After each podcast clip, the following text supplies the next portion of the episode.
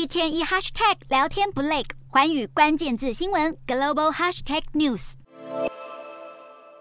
俄罗斯海军巡洋舰、护卫舰以及中国解放军驱逐舰、巡逻艇，一共十艘军舰，摆出单纵攻击阵型，在距离台湾仅三百多公里的东海海域，如火如荼地进行着为期一周的联合作战演习。台湾时间二十二日，这十艘船舰炮利的俄中军舰，搭配数架舰载机与直升机，对空中与海面目标展开飞弹以及高射炮射击，接着进行联合反潜训练。参演阵容包括俄罗斯海军太平洋舰队光荣级瓦亚格号巡洋舰和沙波舍尼科夫元帅号。护卫舰等四艘军舰，以及解放军两艘驱逐舰、两艘巡逻艇、一艘补给舰和一艘柴油动力潜舰。今年的这场年度俄中海上联合军演，并没有因为普丁会军入侵乌克兰而取消，反而规模更是浩大，反映两国正持续加强军事合作。俄罗斯国防部甚至宣称，军演目标就是要跟解放军海军合作，维护亚太地区的和平与稳定。事实上，俄中大规模操演严重危及了台日韩等周边邻国的国安。当然，民主阵营的第一岛链也不会白白让别人亲门踏户。日本航空自卫队同一天出动四架 F 十五战机和四架 F two 战机挂弹紧急升空，与美军两架 B 五十二战略轰炸机和一架 C 十七运输机进行空中联合演训，地点就在东海上空。显然是要警告俄中海军绝对不要轻举妄动。